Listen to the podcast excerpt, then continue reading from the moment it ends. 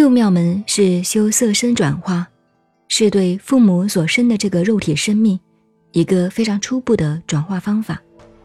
但是我很感叹，流传到现在一二千年，真修实证做实验达到的万难全一，一万个人里头没有一个。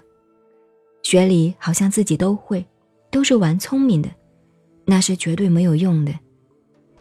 修行为什么要先改变自己的色身呢？《楞严经》中佛最后的吩咐要记住：身因时有，我们生命投胎来的时候，十二因缘里无名缘行，行缘时是心意识、精神跟物质结合，也就是跟地水火风空五大结合，才有了身体。第二句话，灭从色除。色就是地水火风空，物理、物质、生理上的。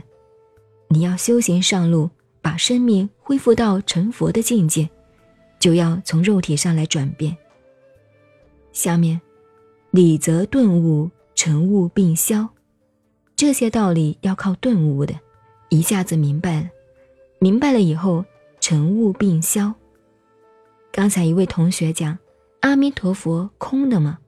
他好像理都懂了，实际上一点用都没有。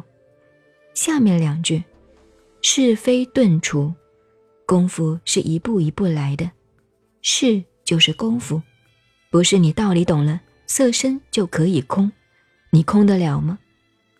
所以不是一懂就达到的，因次递进，是一步一步修下来的。色身也是要一步一步的修持才能转变的。